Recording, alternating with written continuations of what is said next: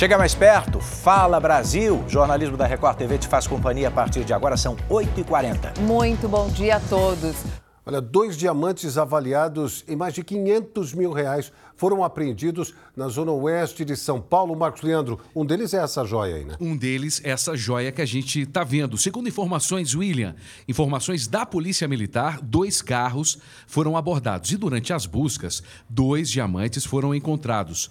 Como os cinco suspeitos não souberam explicar a origem das pedras preciosas, foram detidos em flagrante.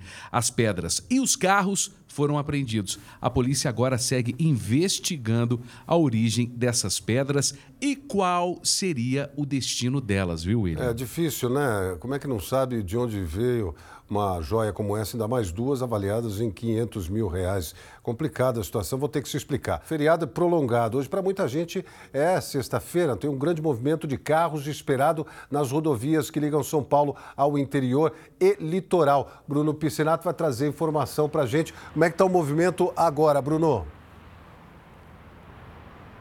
Oi, William. Expectativa de muito movimento. Nesse momento ainda tranquilo, né? Mas a Artesp espera, né, a Agência de Transporte de São Paulo, que mais de 2 milhões e 800 mil veículos, quase 3 milhões de veículos, vão deixar a capital sentido litoral e principalmente sentido interior nesse feriadão. Fica o aviso, né? Tanto a Polícia Rodoviária quanto as concessionárias vão estar fazendo um monitoramento mais intenso, também uma sinalização para evitar qualquer tipo de acidente. Aqui no sistema, eu estou na rodovia Anhanguera, sistema Anhanguera Bandeirantes, mais de 900 mil veículos são esperados passando hoje e amanhã sentido o interior. Lembrando também que nesse momento aqui a gente pode observar tranquilidade, né? Mas os horários de pico é, são esperados hoje a partir das 4 horas da tarde até as 9 horas da noite e amanhã das 9 da manhã até a 1 hora da tarde. No retorno do feriadão, o horário mais complicado, o dia mais complicado é o domingo, o domingo como um todo. Quem puder evitar esses horários, por exemplo, quem puder viajar agora seria ótimo, tá tranquilo a sair daqui de São Paulo, mas a gente sabe, né, William, que em feriado prolongado, daqui a pouco, por volta das 4 horas da tarde, a situação vai estar tá bem diferente. Então, uma outra dica importante, tenham calma, paciência, respeito no trânsito, evitar acidentes para todo mundo curtir esse feriado numa boa, né, William? Isso aí, fazer a manutenção do veículo, que é muito importante. Obrigado, Bruno Piscinato, pelas informações. O homem foi flagrado furtando um carro em plena luz do dia.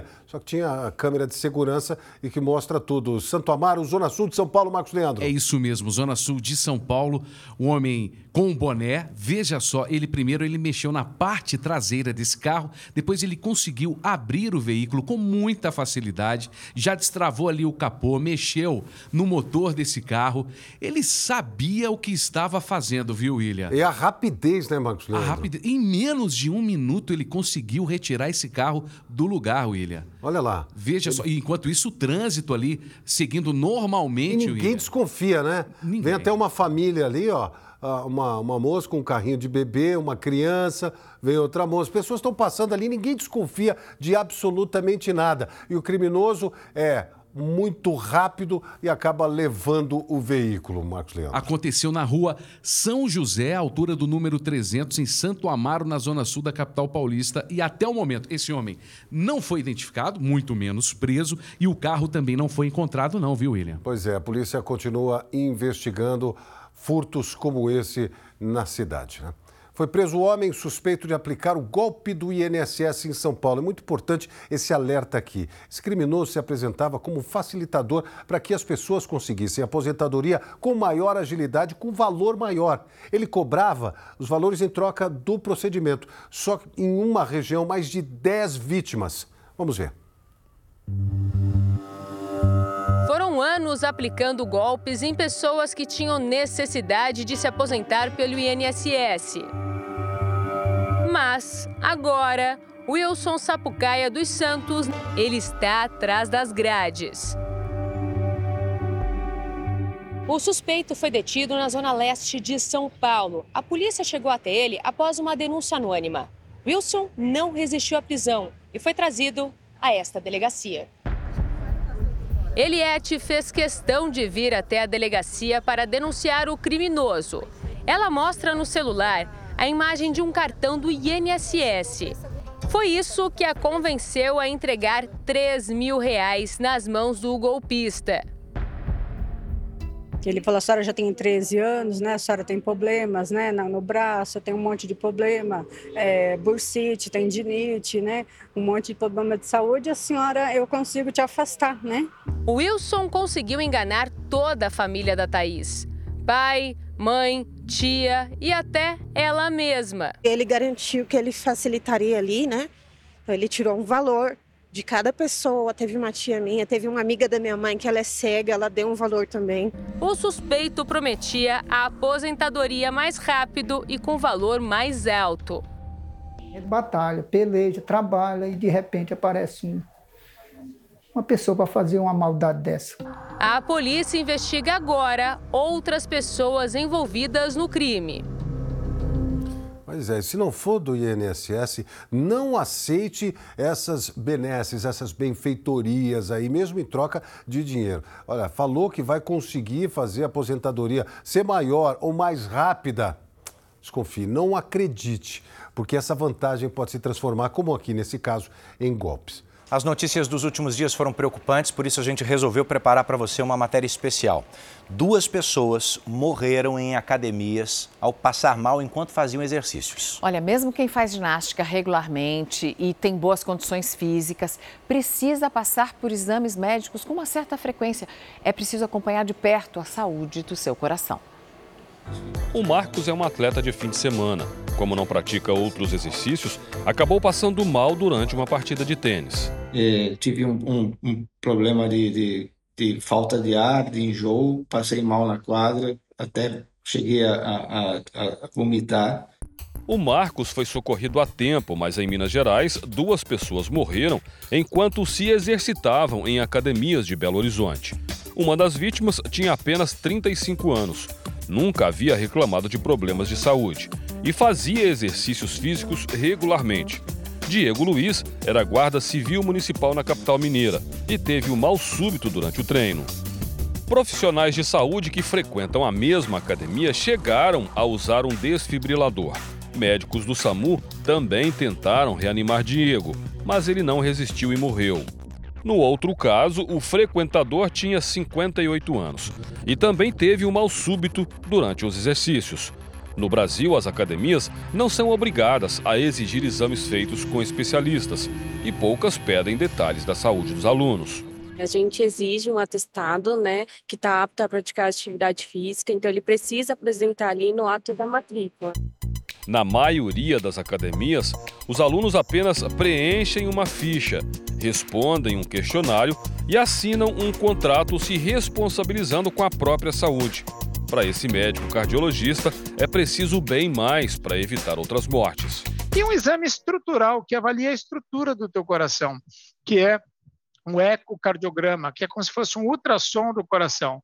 E o bom e velho exame físico. Você, ao escutar o paciente, ver se ele tem sopros, verificar a pressão arterial, o ritmo cardíaco do coração dele.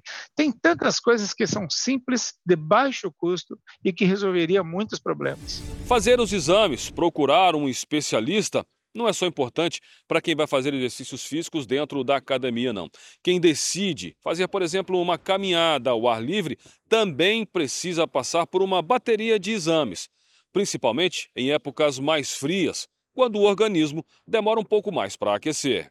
Conforme nós envelhecemos, as artérias do nosso organismo elas vão ficando mais rígidas, elas vão ficando endurecidas, tipo é, um tubo de PVC. E com isso, a pressão arterial fica aumentada. E aí você precisa, pelo menos uma vez por ano, colher os seus exames de sangue para ver os níveis do seu colesterol, o nível dos seus triglicérides, como que está seu açúcar no sangue. A Auricelli decidiu voltar a malhar depois de anos levando uma vida sedentária.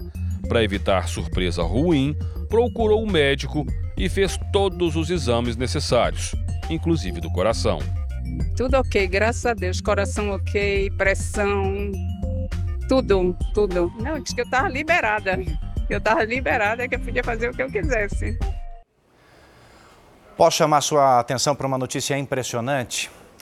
Você tem caixa d'água em casa? Agora imagina uma caixa d'água gigante, um reservatório de água. Um desses se rompeu nessa madrugada em Florianópolis. Que madrugada tiveram os catarinenses. A água invadiu casas, lojas, destruiu tudo que tinha pelo caminho. E o repórter Paulo Miller está lá nesse instante. É, Paulo, bom dia para você. O que, que, você pode descrever? Como é que está o trabalho de ajuda às pessoas?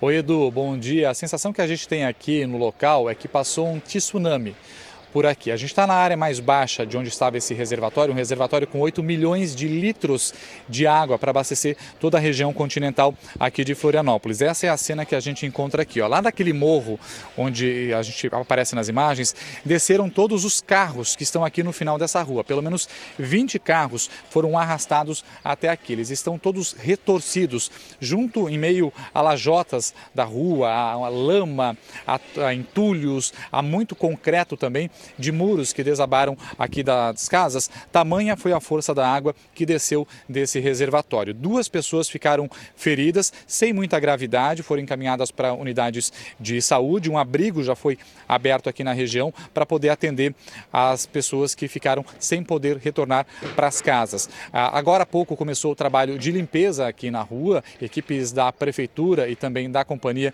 estão aqui para poder tentar fazer essa limpeza aqui no bairro bairro Monte Cristo. Essa caixa d'água ela foi inaugurada, ela foi é, aberta no ano passado, em março do ano passado. E de acordo com os moradores, ela já vinha apresentando algumas rachaduras. A companhia confirmou esse vazamento, postes de, de energia também foram atingidos e derrubados por causa do entulho e da lama que foram espalhados e ficaram por aqui. Algumas ruas aqui da região deste bairro estão interditadas. A Polícia Civil, ela também já está fazendo um trabalho de perícia para tentar identificar identificar o que provocou o rompimento desse reservatório. Como eu falei, um reservatório com 8 milhões de litros de água.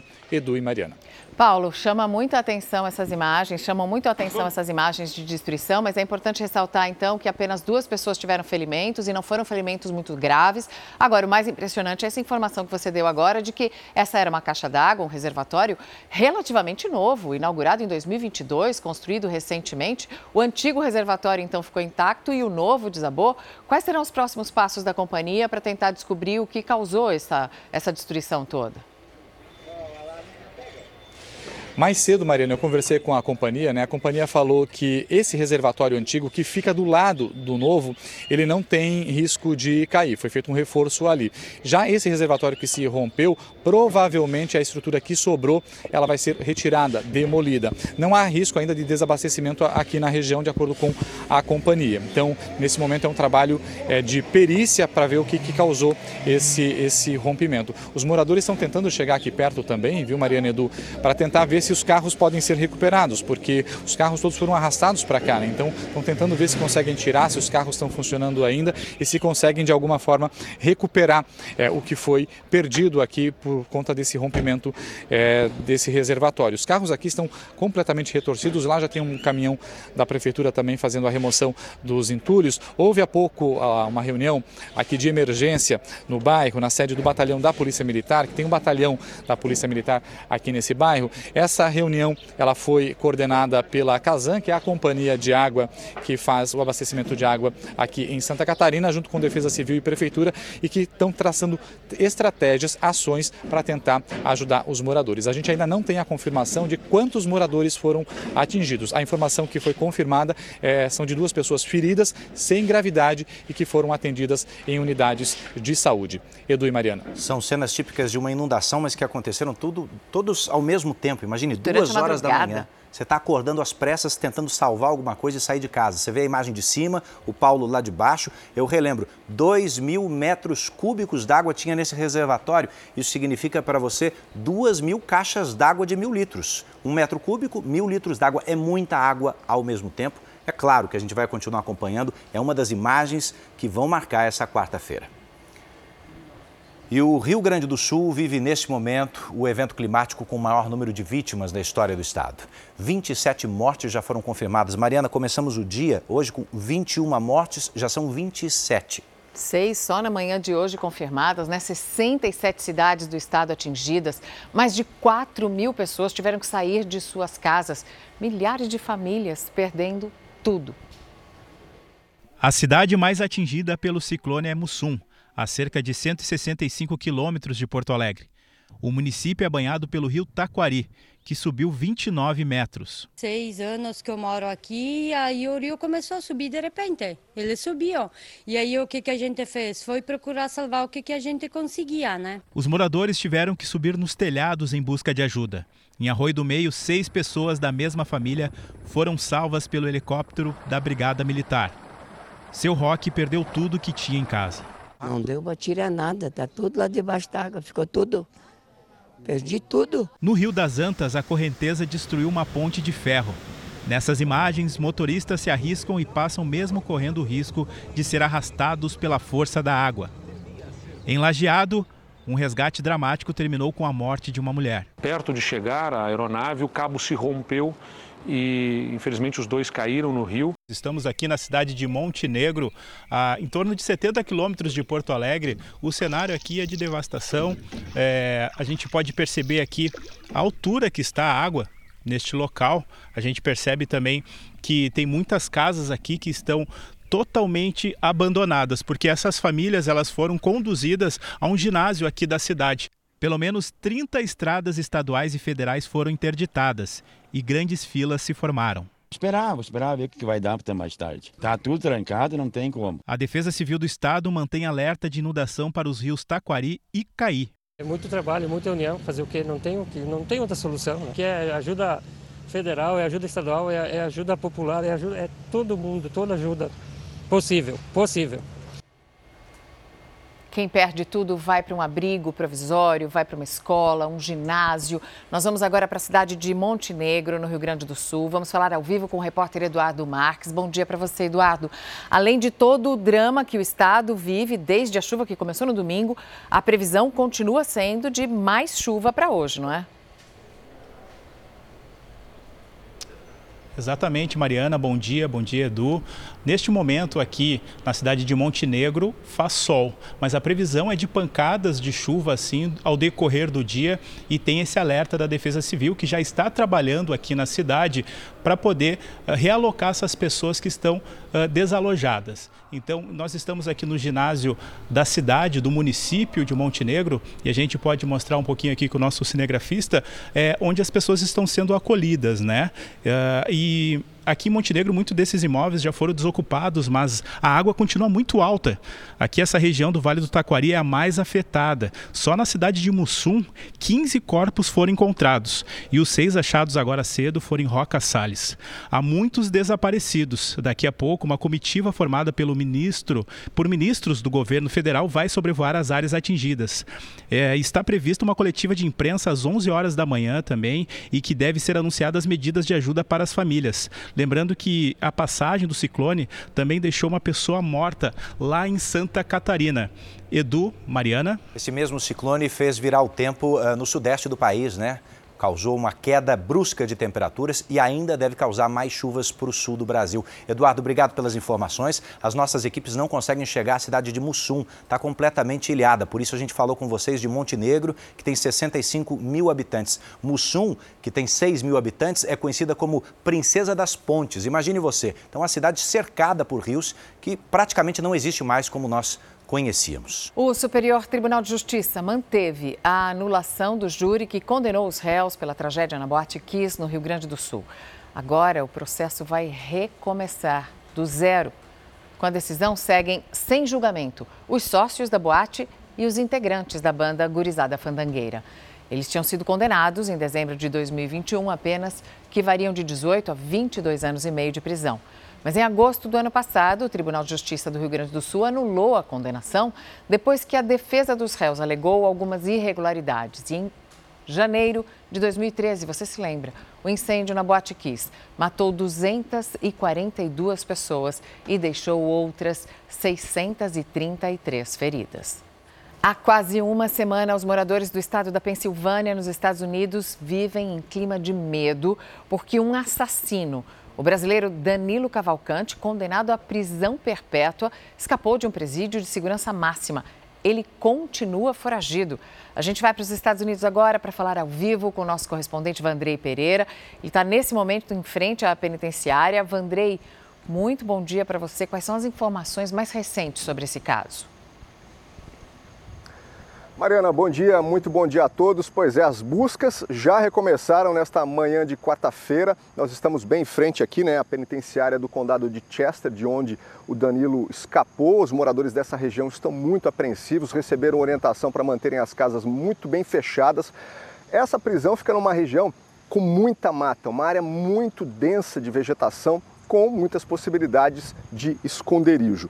As buscas recomeçaram e recentemente o Danilo foi flagrado por uma câmera de segurança a cerca de dois quilômetros daqui, numa área também de mata. Ele estava com uma mochila e a polícia, as autoridades acreditam que ele esteja é, furtando as casas aqui da região em busca de suprimentos né, para poder continuar essa, essa fuga. Só relembrando que o caso do Danilo é o seguinte: ele foi condenado a prisão perpétua por ter assassinado a namorada, a também brasileira Débora Brandão, de é, 34 anos, numa cidade. O crime aconteceu muito próximo também aqui da região onde nós estamos. Há uma recompensa de 50 mil, cerca de 50 mil reais né, para as buscas, para quem oferecer informação sobre ele. E as buscas continuam, a gente também continua acompanhando por aqui. Edu, Mariana. É isso, Vandré, estamos de olho. Feriado prolongado chegando, muita gente ia viajar para mais longe. Ia porque teve esse plano frustrado.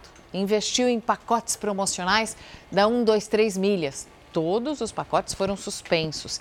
E hoje, os sócios e diretores da empresa são esperados finalmente na CPI que investiga pirâmides financeiras. CPI da Câmara dos Deputados e é para lá que a gente vai agora falar com a Vanessa Lima. Bom dia, Vanessa tudo pronto por aí para finalmente ouvir esses depoimentos?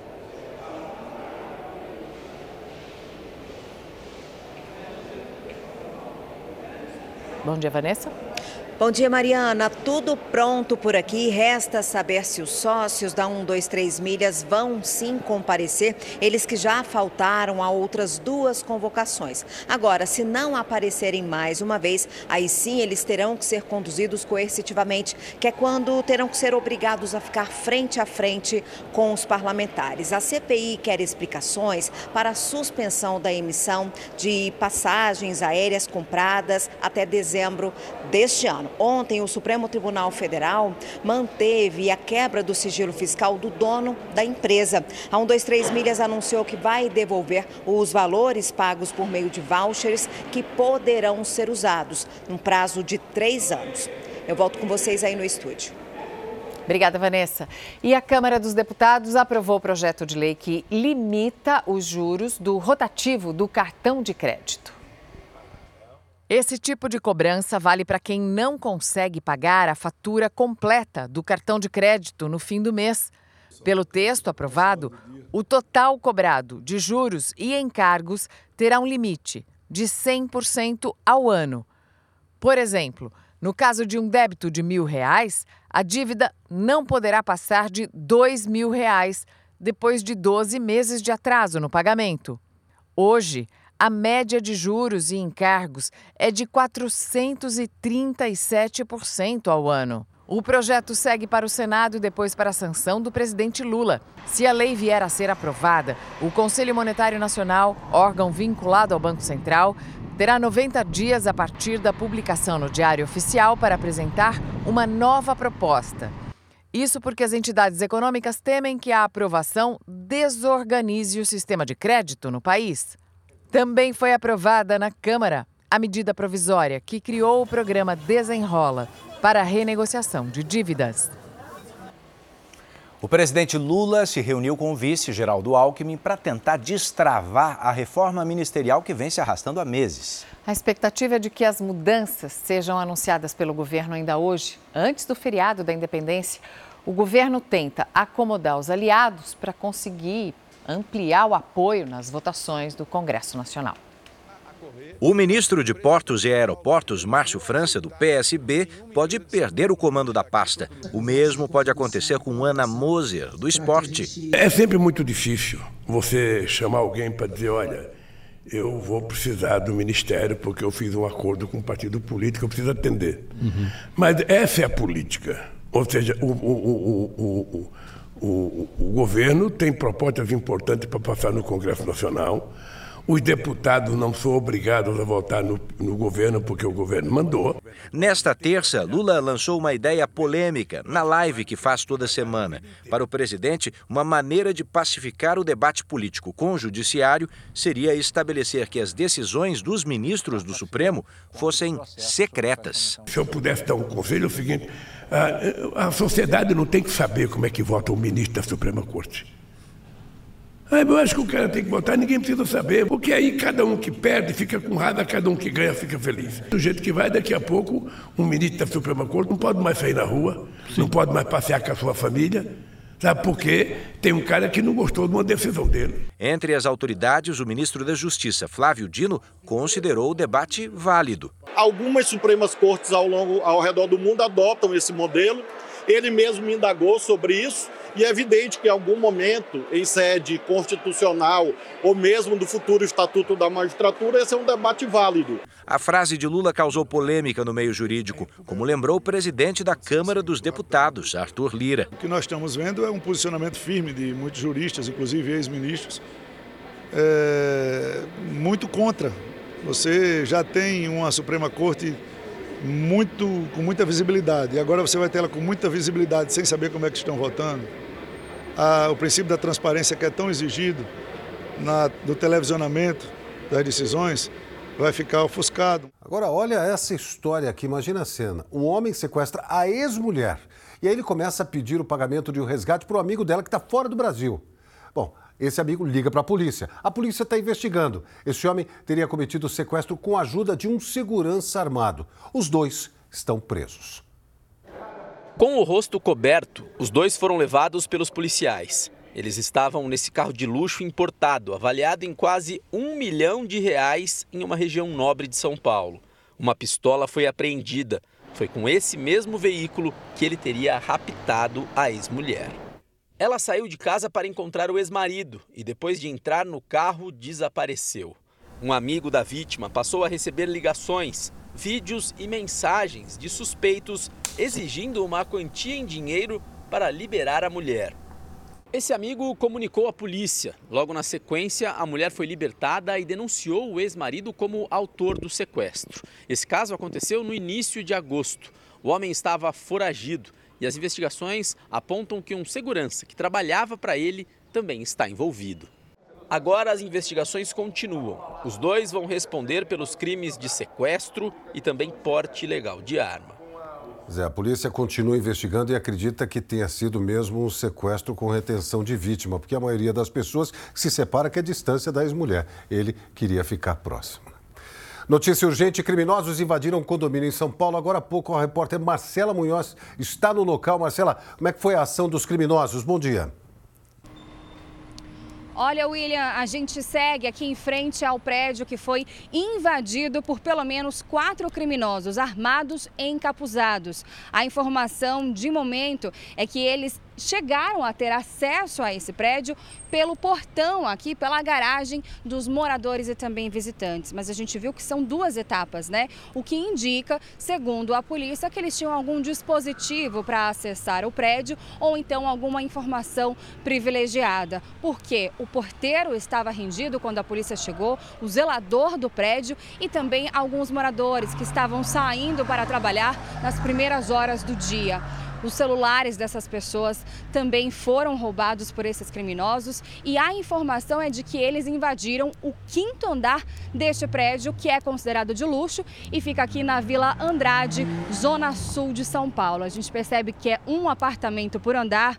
Esses apartamentos têm mais de 100 metros quadrados e eles fizeram uma verdadeira limpa no apartamento do quinto andar. Foram levados vários objetos de luxo, vários objetos caros, como eletrodomésticos, eletroeletrônicos e outras coisas. Toda a contabilidade está sendo feita ainda e a gente acompanha tudo de perto. Qualquer novidade a gente volta a atualizar ao vivo. William. Muito obrigado, Marcela, pelas informações. A polícia, agora com as imagens das câmeras de monitoramento, faz uma investigação também para chegar a outros criminosos que fazem parte dessa quadrilha que rende os funcionários, quadrilhas que invadem condomínios em São Paulo. E é assim no pique que o Fala Brasil te deseja um bom dia. Fique agora com Hoje em Dia. Oi, César, bom dia. Obrigado pela companhia até agora. Bom descanso, beijos e uma excelente e abençoada quarta-feira para vocês. Até amanhã. Até. Estaremos aqui ao vivo.